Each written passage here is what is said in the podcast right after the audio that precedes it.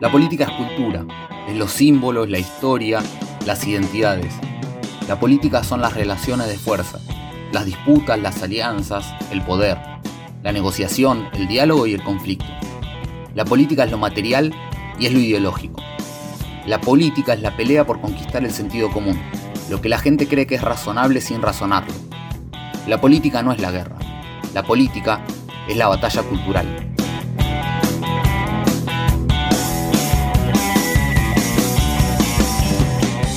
Bienvenidos a Batalla Cultural, el podcast de Anfibia sobre política. Soy Iván Juliácar y en este episodio, que es el último de esta temporada, recibimos a Iñigo Rejón.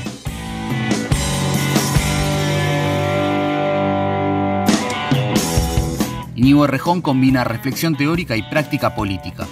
Por un lado es doctor en ciencia política, por el otro fue uno de los líderes y fundadores de Podemos en España y actualmente es diputado por la formación Más País. Con él vamos a hablar de los horizontes de los proyectos progresistas, de por qué la derecha siempre arranca ganando y de la política como la gestión de lo imperfecto.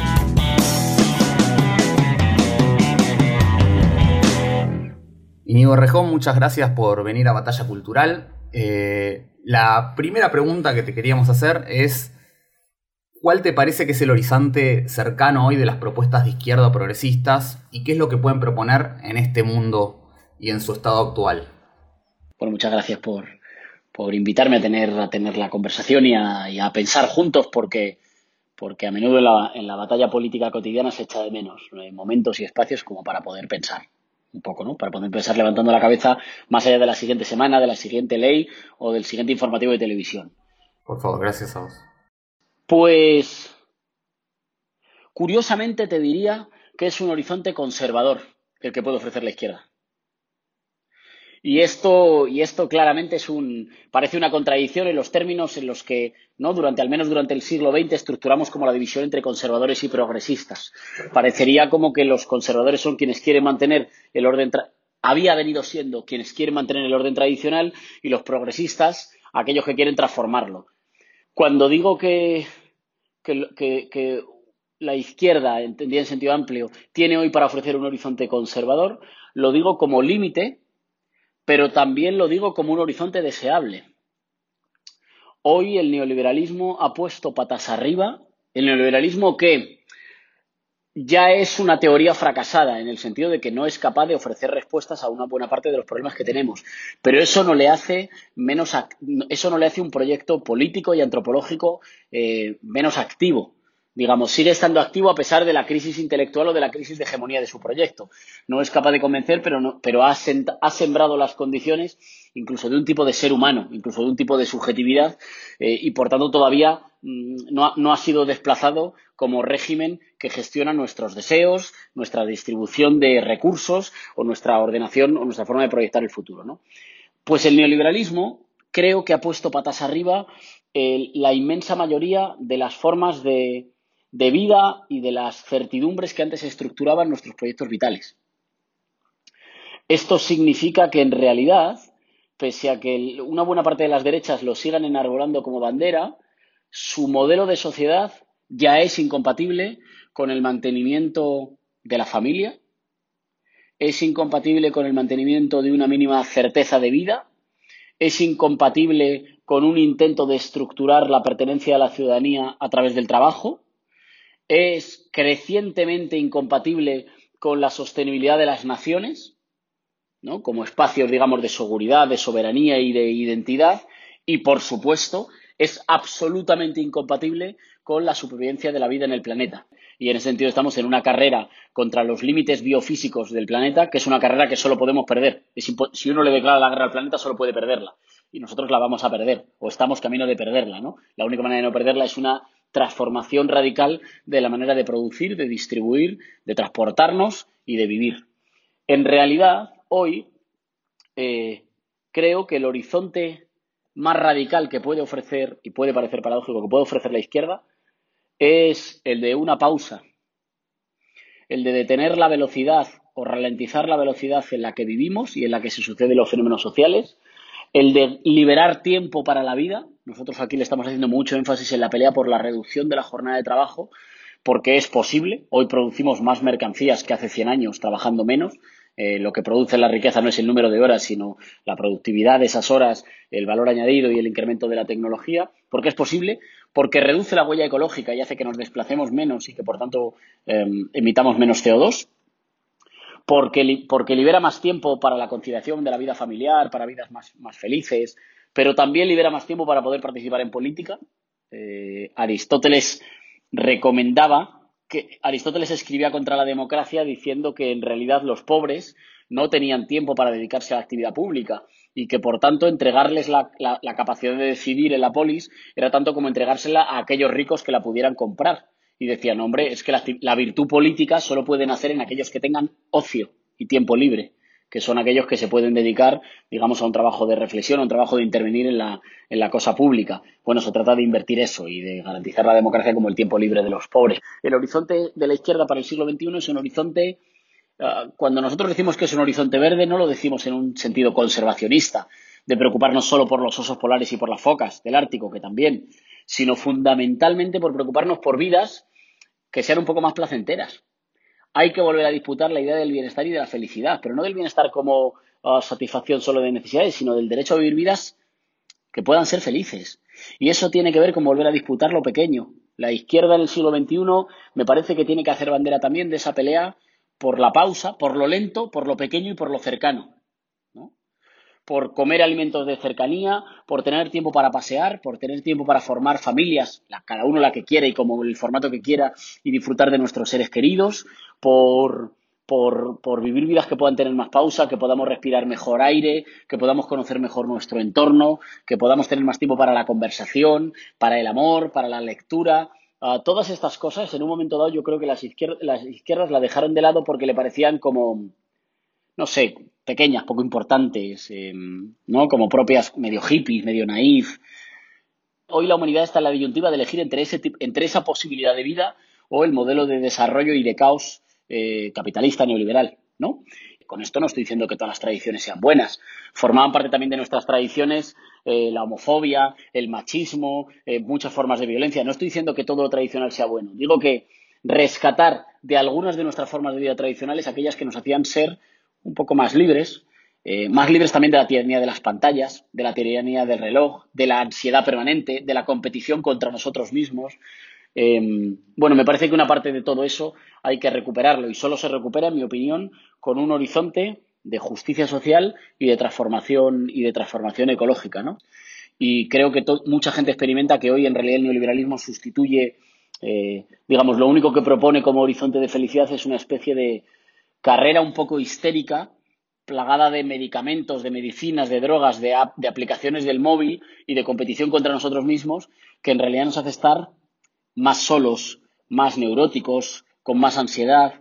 Bueno, todas esas cuestiones deben ser politizadas, ¿no? A menudo puede que parezcan cosas de la vida cotidiana, pero verdaderamente que eso lo sabemos desde los situacionistas y desde el 68, seguramente las apuestas más radicales son las apuestas que, bueno, y desde luego, por ejemplo, desde el feminismo, son las apuestas que inciden en la vida cotidiana, que no solo vienen a discutir, no sé, que está bien, ¿eh? que hay que hacerlo, el PIB o, la transformación fiscal para que haya justicia fiscal y los ricos paguen lo que deben a nuestras sociedades. Todo eso es muy importante, pero hay que anclarlo en la vida cotidiana, en promesas de una vida cotidiana que merezca la pena eh, ser vivida, ¿no? Y, por ahí es por donde yo creo que se puede anclar con una muy importante disputa del deseo nosotros no tenemos que ser solo los abanderados, digamos, de, la justicia, sino también los abanderados de la, felicidad, eh, del derecho a que todas y todos vivan vidas felices.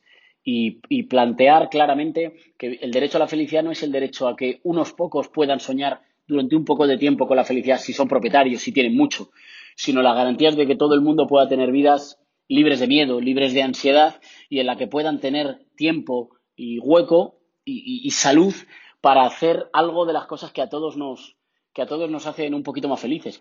Bien, yo creo que paradójicamente el horizonte conservador em, en lo vital, en lo ecológico, en la gestión del tiempo, es un horizonte de, una buena vida posible eh, para el siglo XXI. También para poder tener comunidades locales em, y, y una vida más lenta, más tranquila y más segura en lo pequeño, necesitamos un Estado fuerte, un Estado estratega que nos pueda, que nos pueda proteger y que nos pueda defender de una buena parte de las fuerzas, eh, de las fuerzas globales que aspiran a que seamos solo como hormigas correteando detrás de, detrás de, o correteando en una cinta que nunca, que nunca se acaba. Cuando digo esto, siempre hay algunos sectores que dicen, bueno, pero eso es muy antiguo porque el Estado en realidad ya se acabó y ahora lo que hay que plantear es una lucha global. Me parece que es un planteamiento especulativo, teórico. Me parece bien. Pero hasta que no me enseñen una institución de mayor escala y de mayor capacidad de intervenir en la vida pública garantizando los derechos de los de abajo, hasta que no la vea, sé que el Estado tiene muchos déficits, por debajo y por arriba. Sé que al Estado le falta mucho, pero de momento es la mayor máquina que tenemos de protección de los de abajo. ¿Son necesarias otras? Sí, eso es un debate especulativo. Estoy de acuerdo con que son necesarias. Mientras las inventamos, vamos a cuidar de las que tenemos. El Estado puede ser una máquina de opresión, de represión y de desposesión de lo común. De hecho, siempre es un poco eso. Bueno, pero también puede ser y también tenemos que luchar para reconducirla a ser una máquina que proteja las posibilidades de una vida más lenta, más justa, más libre de miedo para todas y para todos. Inigo, y en ese sentido quizás es el trasfondo de, la respuesta de recién, pero ¿cómo pensás que está la correlación de fuerzas entre izquierdas y derechas? ¿Y en dónde ves hoy los puntos centrales de, de ese vínculo? Dicho de otra forma, te diría, ¿es más difícil hacer política siendo de izquierda que siendo de derecha en el estado actual de las cosas? Sí, empiezo por, la pregunta final, ¿no? Y, ahí eso me permite abordar el tema general que planteas. Sí que es más difícil porque en realidad a, menudo hago una metáfora que me parece que ilustra bien la cuestión, que es que no toda la política se hace electoralmente, pero es una metáfora para entender en general la situación en la que nos encontramos. Cuando se abren las urnas, para el día que comienza la votación, o si quieres, para el día que arranca la campaña electoral, la derecha ya va ganando. Porque, porque solo tiene que proponer la extensión al comportamiento electoral y político de aquella subjetividad y de aquellos comportamientos que ya han sido naturalizados en el mercado, en los lugares de consumo, en los lugares de trabajo, en la relación individual con el teléfono móvil, en la relación con el ocio. Digamos, la derecha en realidad solo tiene que proponer que la misma manera de la que nos comportamos en el mercado se traslade a todos los ámbitos de la vida. Eso puede no ser muy deseable, pero es muy fácil de, imaginar. ¿no? Digamos, si la derecha lo que te está diciendo es, mira, no te fíes de nadie que hable en nombre de ideales colectivos, porque lo único que quiere es engañarte. Tú tienes que ir a lo tuyo, porque estás solo, y tienes que intentar maximizar tu bienestar solo, porque estás solo y esto es una jungla, y o pisas o te pisan. Esa idea, la derecha no la tiene que anclar en el sentido común de nuestra época. Ya se reproduce todos los días en los centros de trabajo. Cuando en los centros de trabajo se atacan las condiciones laborales y, la negociación colectiva y, por tanto, la gente que entra hoy nueva en los, en los lugares de mayor precariedad aprende desde el principio que es posible que si te asocias y te sindicas te echan del trabajo, pero sin embargo si te dedicas a jalarle bola, a hacerle la pelota, a ser servil con el jefe, es posible que te asciendan, esa persona aprende algo que le parece muy mal, pero aprende que el mundo es así. Ojo que últimamente, cuando decimos el mundo es así, decimos el mercado es así. Y por tanto, mucha gente aprende en el día a día en su trabajo que, mira, aquel chico que se asoció y que intentó montar un sindicato en este supermercado lo echaron. Y sin embargo, aquel otro que se dedicó a reírle las gracias al jefe, hoy le han ascendido y es encargado. Así que cuando la derecha le viene a proponer un programa de envilecimiento y le dice compórtate igual que en el trabajo, a que en el trabajo no le fue bien al que se preocupaba por lo colectivo, le fue bien a aquel que se preocupaba por lo suyo. Bien, pues yo te digo que la vida es así y que todo el que te dice que no es así te intenta engañar o es un profesor universitario que tiene la cabeza llena de pájaros. Lo que te propongo es que ese comportamiento que tú aplicas al, al centro de trabajo lo apliques a la vida cotidiana, perdón, lo apliques a tu comportamiento electoral o político, ¿no? Eh, ¿Para qué vas a pagar más impuestos? ¿Para que el Estado tenga más? ¿Y eso quién lo va a gestionar? ¿Los políticos? ¿Tú te fías de alguien que hable de lo colectivo? Es mejor tener un poquito más de euros o de pesos en el bolsillo, porque serán pocos, pero lo tienes tú. Nosotros, por el contrario, lo que tenemos que hacer es explicarle a la gente que a veces los comportamientos colectivos, cooperativos, comunitarios, nos hacen a todos ser más libres nos conceden ya de palabra que eso sería más hermoso. Lo que nos discuten es que tal cosa sea posible. Y por tanto nosotros lo que necesitamos no es solo contarlo, sino ejemplificarlo.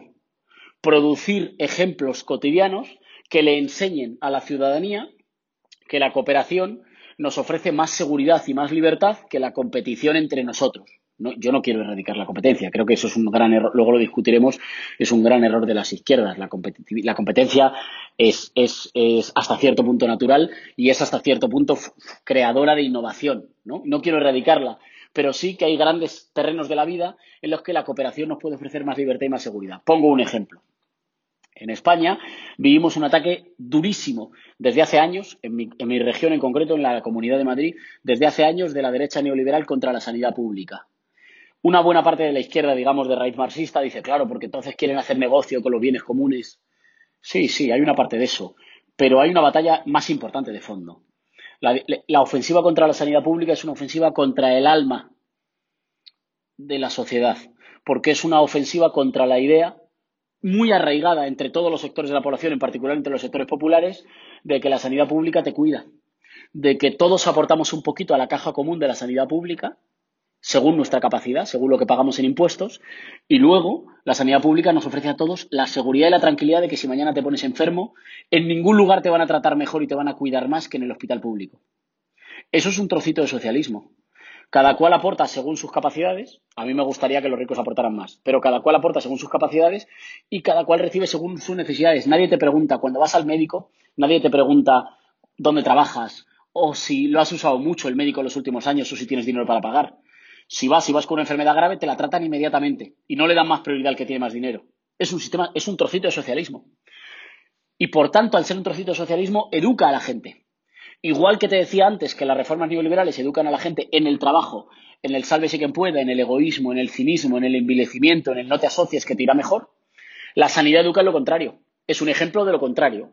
Educa a la gente en el que la cooperación nos hace ser más libres. En España alguien vive con menos miedo que en Estados Unidos a caer enfermo.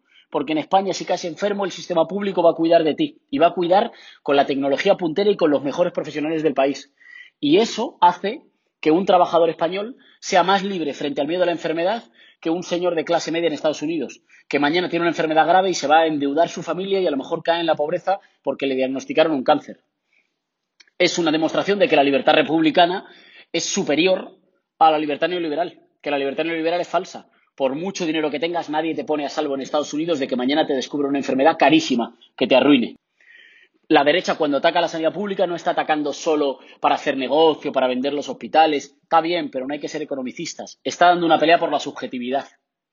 Y esa pelea por la subjetividad es una pelea por borrar del alma y de la conciencia y de la memoria del pueblo español que lo público cuida mejor, que lo público nos hace vivir más tranquilos y más seguros, que lo público nos hace más libres. Em, pero nosotros tenemos menos ejemplos. Yo te ponía esta de la sanidad porque tenemos, pero nosotros tenemos menos ejemplos. Ellos tienen, me parece, muchos más, ¿no? En el día a día. Eh, de tal manera que la derecha, cuando concurre a la disputa política, solo tiene que intentar que pensemos y que nos comportemos como ya nos comportamos en el resto de cosas. El otro día leía un artículo sobre el comportamiento de los adolescentes en las aplicaciones para, no sé cómo se dice en, en, argentino, digamos, las aplicaciones para ligar, para conocer gente, ¿no? Em, Tinder y todas estas. Y decía cómo estimulan sistemáticamente una forma de relacionarse con los demás que está basada en el consumo ah, mm, como despersonalizado. Ojo, no estoy diciendo que tú no puedas conocer a alguien, dormir una noche con esa persona y que luego no tengas por qué compartir más, si a los dos os parece bien, pero que mm, en lo fundamental acostumbra a la gente a que consumes cuerpos como consumes cualquier otra mercancía sin ninguna responsabilidad para con el cuerpo que consumes y además sin ninguna esperanza de que ese cuerpo te vaya a prestar nada más que unos minutos, unas horas quizás, como de, como de placer. En realidad, eh, el conjunto de nuestra forma de relacionarnos con los otros, que está atravesada por la subjetividad neoliberal, ah, la derecha solo tiene que proponernos que eso lo llevemos a la gestión de las instituciones. Ellos tienen que hacer que lo que ya es ley en el urbanismo, en buena parte de la sexualidad, en el ocio, en el transporte, en el trabajo, en el consumo, en las finanzas, que lo que ya es ley en eso se traslade a las instituciones públicas, ¿no? Gobernar los países como si fueran empresas.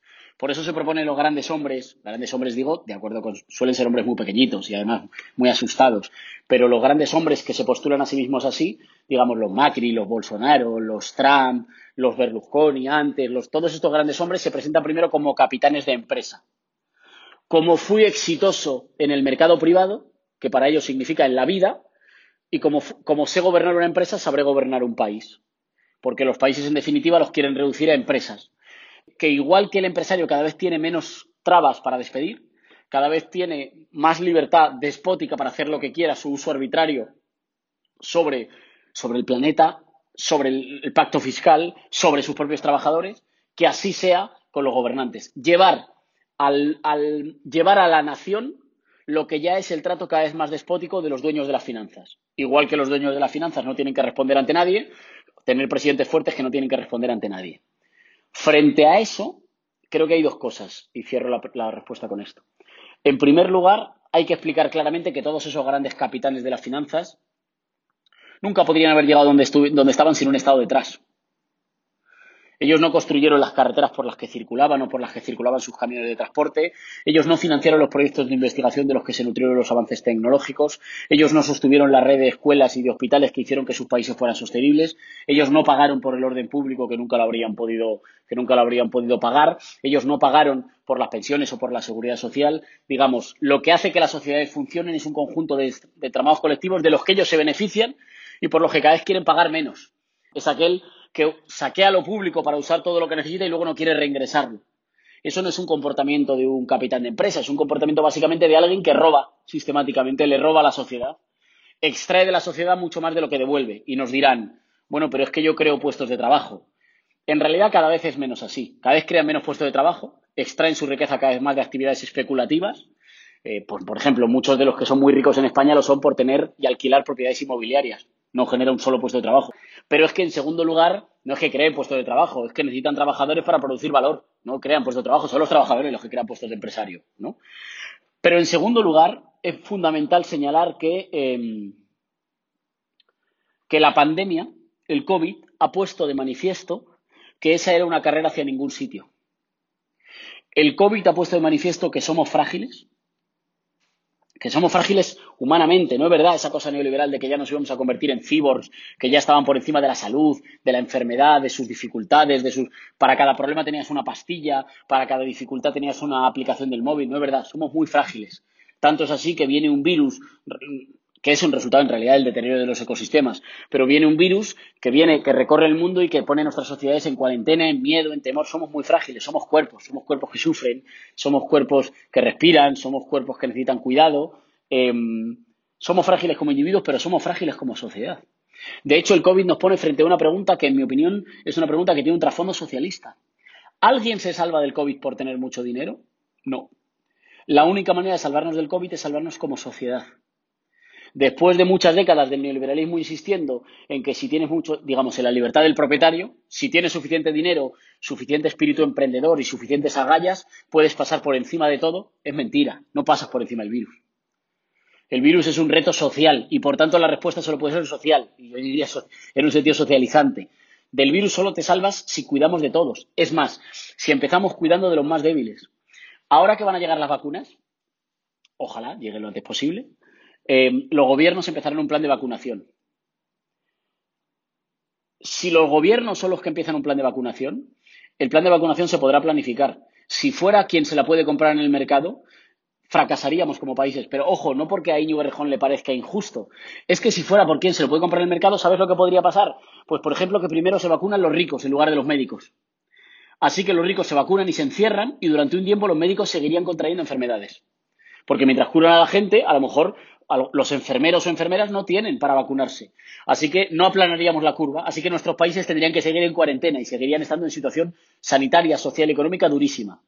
Gracias a que el uso de la vacuna no va a ser, o, a que la administración de la vacuna no va a ser de acuerdo con las leyes del mercado, esa mentira liberal de que se regula solo y que por tanto es oferta y demanda, gracias a que no va a ser por oferta y demanda, nuestras sociedades van a tener una posibilidad de salvarse.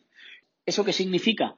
Que por encima de la ley de esta supuesta ley de la oferta y la demanda, quien tenga dinero es demanda y por tanto se compra primero la vacuna, los estados la van a administrar y la van a administrar con criterios de salud pública, es decir, de interés general.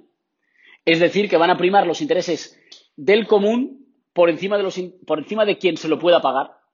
Así que aunque tengas mucho dinero, quizá te llegue tarde. ¿Eso qué significa? Eso es un modo de planificación de la economía y de la salud. ¿Y eso en qué situación nos pone a las izquierdas? Pues nos pone en la situación de salir a reivindicar que cuando las cosas se ponen mal, son nuestras ideas las que salvan, no las suyas.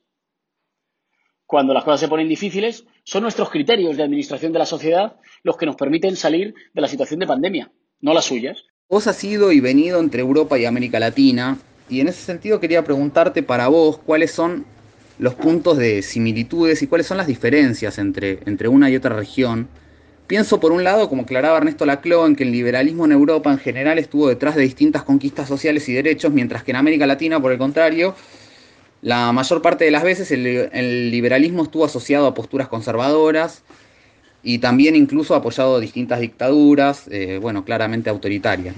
Eh, pienso también, por otro lado, que la mayoría de los casos de los populismos en América Latina en general fueron del centro hacia la izquierda, y en Europa, por el contrario, las experiencias históricas fueron más del centro hacia la derecha, las experiencias del populismo. ¿De qué manera pensás?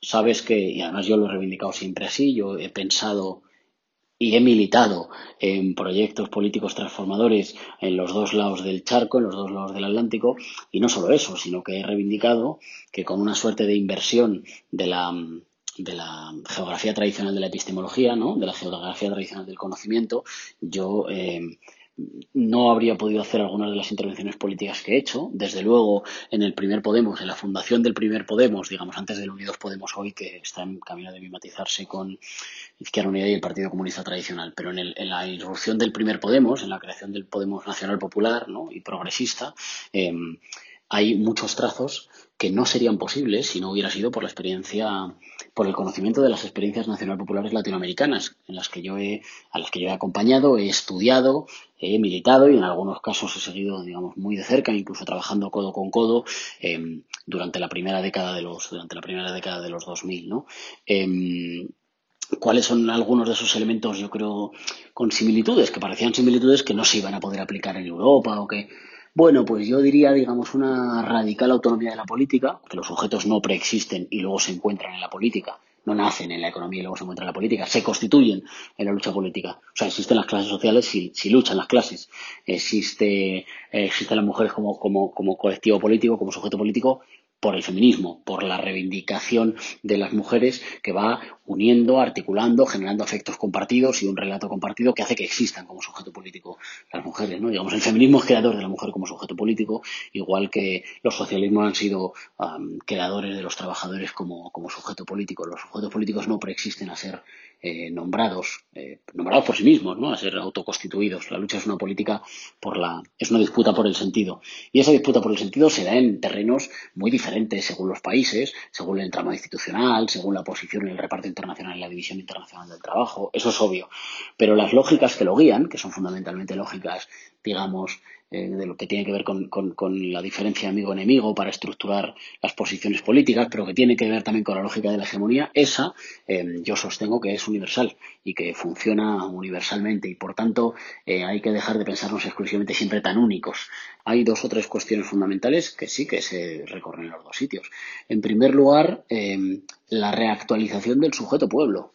El sujeto pueblo como la reunión de los sin título, ¿no? como la reunión de los sin título que exige la conducción del rumbo de sus sociedades.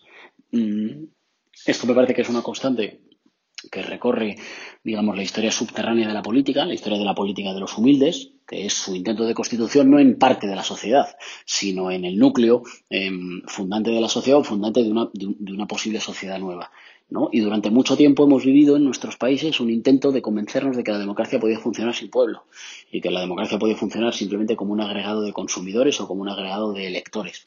Bien, la democracia no es eso. En realidad la democracia es em, la posibilidad, digamos, la democracia y la soberanía popular van siempre de la mano, pero la democracia es básicamente eh, ese movimiento igualador de las potencias y de las capacidades que garantiza que la reunión de los humildes puede conducir em, puede conducir el rumbo de sus países. ¿no? Y por tanto, nuestros países están siempre atravesados por una pugna entre democracia y oligarquía. ¿no? Tenemos democracia en el plano político, muy perfeccionable, y sin embargo el resto de ámbitos de poder social están sometidos a una ley oligárquica, por la cual no manda quien es elegido por la gente, sino que manda quien recibe una herencia millonaria de sus padres, quien tiene un poder privado que no se somete al control popular y que no se somete al control de las, al control de las mayorías. ¿no? Em, durante mucho tiempo nos habían dicho que el pueblo era un sujeto antiguo, que se estaba disolviendo y que podíamos tener democracias de individuos, de electores, de consumidores, y en realidad descubrimos que cuando, digamos que el gran proyecto del neoliberalismo, que es disolver al pueblo, disgregarlo y reducirlo a un conjunto de consumidores asustados, frenéticos y ansiosos, siempre en competición consigo misma, siempre insatisfechos, em, una especie de sujeto neurótico, pues que, pues que en realidad eh, no, no, hay democracia sin pueblo, ¿no? no hay democracia sin la reunión de los humildes, en un, la reunión de los sin título. Cuando digo humildes no es una condición económica, es eh, de aquellos que tienen para valerse para decidir su proyecto de vida tienen en sus manos, su cabeza, su habla, su palabra, ¿no? que no tienen grandes títulos, que no tienen grandes propiedades, pues es la reunión de ellos eh, eh, con, con, la capacidad de proyectar un futuro compartido, de tener lazos compartidos de solidaridad cívica, por la cual lo que le pasa al de al lado, le conozca o no, me pasa a mí, y de proyectar un cierto futuro. La reactualización del sujeto pueblo me parece que está en el centro de la discusión política contemporánea, y ojo, que donde no lo asumen y lo construyen los sectores progresistas, lo construyen los sectores reaccionarios, con el intento de construir una especie de pueblo que está en guerra siempre contra los de abajo. ¿no? Intentan construir un sujeto pueblo no porque busque el equilibrio con los poderes salvajes o con, las, con los grandes poderes sin control, sino al revés. Es una especie de mm, populismo de los cobardes porque no mira, no mira a los de arriba para nivelar el poder y equilibrar la situación social, sino que mira siempre a los de abajo para pisotear al más débil o el que está en una situación peor. La otra similitud es la discusión sobre la vuelta del papel del Estado, ¿no? Eh, que hay que reivindicar además abiertamente, la necesidad de que haya estados fuertes, sólidos, responsables, emprendedores y con capacidad de colaborando con la sociedad civil, con la empresa privada, con las agrupaciones sociales, pero eh, con fuerza propia, imprimir un rumbo estratégico al destino de nuestras sociedades. Nuestras sociedades no pueden jugarse su futuro en la bolsa. Y mm, otra similitud me parece que está en la cuestión de la pelea de la libertad, que ya lo habíamos hablado antes, ¿no? La necesidad de que la libertad es la, el, derecho a vivir sin miedo y sin depender del arbitrio de otros, y por tanto no es el tener opción formal a acceder a las cosas, sino el tener opción material a acceder a las cosas. No hay libertad donde los supuestos derechos se compran. Y yo señalaría la cuestión verde, porque en todas partes, más allá de los problemas inmediatos, hay un problema que pesa sobre nosotros, que pende sobre nosotros como una tormenta a punto de llegar, que de hecho ya está aquí y a la que le hacemos demasiado poco caso en nuestras discusiones concretas. El capitalismo ha destruido el planeta Tierra. Y esto significa que hoy ya vivimos en un planeta que cada año no se regenera de lo que le hacemos consumir. No es que el planeta vaya a acabar, vaya a acabarse. Lo que se va a acabar es, lo que se puede acabar es las condiciones que hagan posible la vida digna, la vida misma en las condiciones en las que lo hemos conocido. Pero para eso necesitamos un Estado fuerte, emprendedor, que guíe la industrialización verde. ¿no? Eh, y que la guíe de manera que la industrialización verde sea una palanca para la transformación social, para la justicia social y para la generación de miles de empleos. ¿Y cuáles serían las diferencias entre Europa y América Latina? Hay una diferencia fundamental sobre la estabilidad de los estados ¿no? y por tanto el peso de la lógica institucional.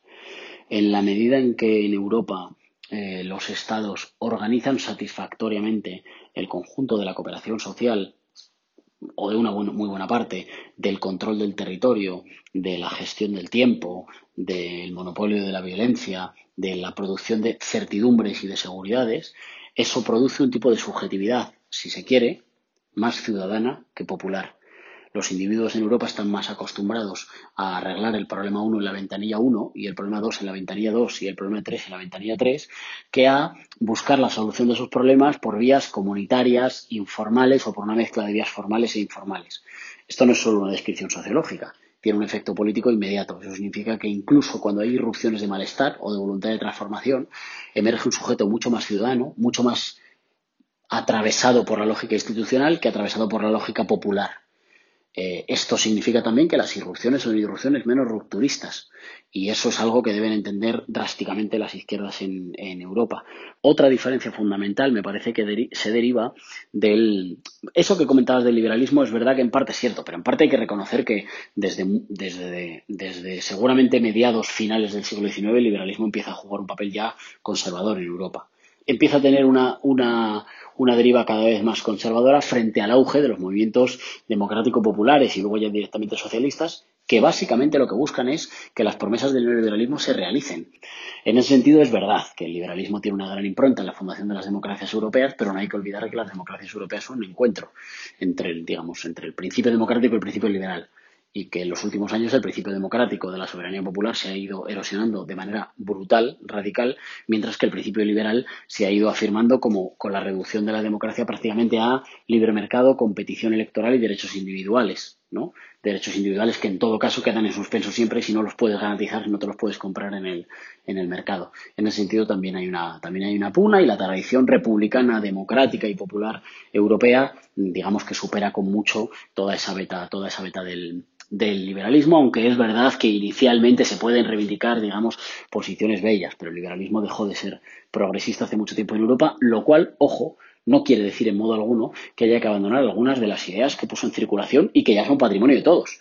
Eh, cuando antes aludía a los derechos individuales, a la garantía de separación entre poderes, a la garantía del pluralismo, eso, digamos, no es posible pensar ningún horizonte socialista que no sea un horizonte que garantice o que le ponga énfasis en la garantía del pluralismo, de los derechos individuales y del equilibrio entre, entre poderes, ¿no? Más bien, estaría bien preguntarle a los liberales si les parece que en un mundo, en una deriva cada vez más oligárquica, hay algún tipo de separación de poderes o hay algún tipo de, protección del individuo cuando ellos siguen empeñados en que el individuo que protegerlo de las grandes máquinas que son los estados. Y en el fondo hoy ya Amazon, Google, Apple o Facebook mandan más sobre el conjunto de la vida de millones de personas que ninguno de los estados. Digamos, los, los, liberales norteamericanos de la fundación de Estados Unidos lo tenían muy claro. Un exceso de concentración del poder y de la riqueza eh, movería, movería la República Norteamericana de un régimen republicano a un régimen oligárquico. Y efectivamente así ha sido, ¿no? No solo, no solo en Estados Unidos. Entonces, más bien cabría interpelar a los propios liberales de hoy de acuerdo con su propia tradición. Em, porque es verdad que a menudo liberal es una palabra muy mal utilizada, porque personajes que en realidad lo único que son es defensores de los privilegios se atrincheran tras esa palabra porque les parece que tiene referencias históricas nobles. Y luego creo que la cuestión nacional juega un papel diferente, ¿no? Y eso es muy importante.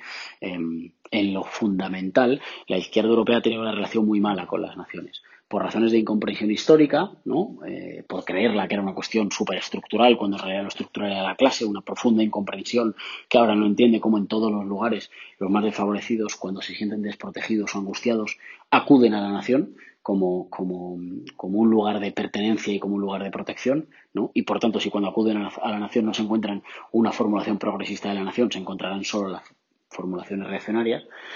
Pero también hay causas, digamos, histórico-estructurales de esto lo fundamental el paso de los fascismos por Europa horrorizó tanto, eh, digamos, en su exaltación de los nacionalismos a, una buena parte de las izquierdas y de los intelectuales progresistas en Europa, que han sido durante décadas incapaces de enfrentarse a la persistencia antropológica, afectiva, histórica, política de la nación y a la importancia radical de la nación para construir hegemonías progresistas o hegemonías transformadoras. ¿no? Creo que yo pertenezco a una generación que ha entendido que eso hay que darle la vuelta, em, pero creo que la reivindicación patriótica o, la cuestión del patriotismo está todavía por disputarse. ¿no? Más allá de los problemas particulares de España, que es una nación muy frágil, con una identidad muy frágil y siempre conflictuada. Creo que en general en Europa la discusión entre las izquierdas y las identidades nacionales es, está todavía, es todavía un, un, lugar muy problemático que yo creo que hasta que no se resuelva no va a poder haber visos de hegemonía de los proyectos transformadores o de los proyectos a revolucionarios. Iñigo, para cerrar, siempre le pedimos a los entrevistados y a las entrevistadas que nos traigan una frase que les sirva para pensar la política. ¿Cuál es tu frase y por qué? Y se me vienen muchas. Siempre he dicho que se me viene esa de Álvaro García de que la tarea de un revolucionario es luchar, vencer, caer derrotado, volver a levantarse, volver a caerse, volver a luchar, y que en el sentido de la política, para quienes queremos transformar la vida y para quienes queremos transformar la, sociedad, es una lucha sin fin. Pero, pero esa es más, digamos, de carácter biográfico, de carácter personal o afectivo. Creo que la frase de Lenin, siempre la he leído atribuida a Lenin, em, pero lo estaba buscando y no recordaba la formulación inicial, em, que era algo así como que la política es em, caminar entre precipicios. Para mí es muy útil es muy útil porque ilustra que la política, a diferencia de la religión, no es, eh, digamos, identificar un camino recto hacia el bien que huya del mal, sino que la política es la gestión de la imperfección permanentemente, es lidiar con lo, con lo imperfecto, con lo incompleto, con lo que no cierra del todo. Y en ese sentido es siempre hacer un camino muy resbaladizo entre la firmeza de nuestras convicciones y eh, los caminos indirectos em, o imperfectos por los cuales esas convicciones aterrizan en la vida real, ¿no? En lo que, en eso que, que Weber llamaba la lógica de la, la lógica de las convicciones y la, ética de las convicciones y la ética de la responsabilidad. Em, bueno, pues em, esa frase de Lenin, de que la política es caminar entre precipicios, a mí me sirve mucho para pensar la política, porque a menudo uno en política se encuentra entre mm, precipicios o abismos simétricos. El abismo de ser muy fiel a los principios pero muy marginal, o el abismo de ser muy masivo pero muy cínico, e invocar los principios cuando uno ya no se los cree y sobre todo cuando ya no iluminan el camino de uno, ¿no? Entre ser mm, muy puros pero muy pocos o ser muchísimos porque, porque, casi, porque ya casi estamos vacíos. bueno, pues no salen los libros. Ese equilibrio se tiene que encontrar como el equilibrista de Lenin, eh, se tiene que encontrar en el camino. El equilibrio permanente entre entre lo que se avanza y lo que se extiende, ¿no? Unas minorías muy avanzadas o unas o unas o, un avance más consensual pero más lento, el equilibrio entre el conflicto y la cooperación, o entre el conflicto y el consenso, el equilibrio entre la lógica popular y la lógica institucional. A menudo, cada, esa frase tengo que reconocer que me marca mucho porque a menudo me encuentro en situaciones o en disyuntivas en las que no hay que elegir si la una o la otra, sino que hay que elegir una especie de gestión siempre imperfecta y siempre resbaladiza, en la que vas teniendo abismos, abismos simétricos y en las que tienes que huir tanto de una cosa como de otra.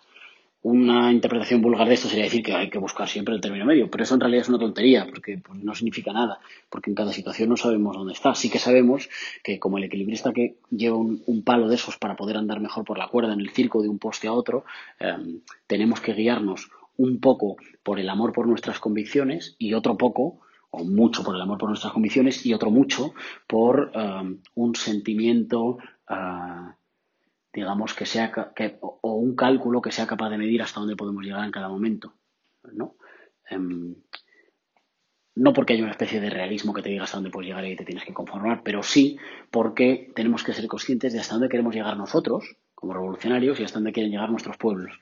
Y por tanto ser honestos, proponer que nosotros queremos caminar 10 kilómetros, pero que tenemos consenso para avanzar dos y que trabajaremos en lo inmediato por avanzar dos y en el medio largo plazo por avanzar 10 kilómetros, por dar 10 millones de pasos más. ¿No? En ese sentido, la política ahí, en ese caminar entre precipicios de Lenin, es siempre una gestión del mientras tanto entre la sociedad a la que, proyectamos y a la que queremos llegar, que nunca llegaremos del todo, pero que mientras vamos caminando vamos avanzando, mientras caminamos hacia allá avanzamos, y la gestión del mientras tanto, la gestión del, del hoy. Si no tienes un horizonte utópico deseado al que llegar, te puedes acabar convirtiendo en un burócrata que gestiona lo existente. Y a lo mejor dice frases más o menos hermosas para justificar que básicamente gestiona lo existente y conserva su posición propia. Pero si solo tienes horizonte mítico al que llegar y no eres capaz de dar solución a los problemas inmediatos de tu pueblo mañana mismo, entonces eres un vendedor de jarabe, como de estos que iban, recorrían el Far West americano vendiendo jarabe o crece, o crece pelo o que servía para todo. Entonces eres solo un vendedor de humo. Entre, entre ser un fanático y ser un burócrata, ¿no? Eh, fanático en el mal sentido, ¿no? Entre ser un sectario y ser un cínico, tiene que haber una posición, hay una posición en la que estamos locamente enamorados de nuestros ideales, pero al mismo tiempo locamente enamorados de la posibilidad de realizarlos en condiciones imperfectas como son siempre las condiciones humanas. Eso para mí es eh, ese caminar entre precipicios de Lenin. Íñigo Rejón, muchas gracias por venir a Batalla Cultural.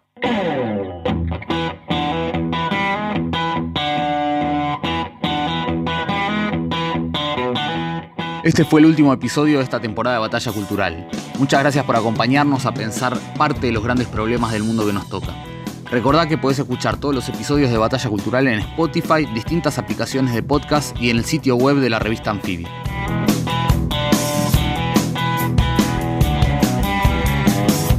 Batalla Cultural es una producción original de Amphibia Podcast. Conducción, Iván Juliáquer. Producción, Ezequiel Fernández Bravo. Edición, Fernando Verón. Diseño, Sebastián Angresano. Director de Amphibia Podcast, Tomás Pérez Bison.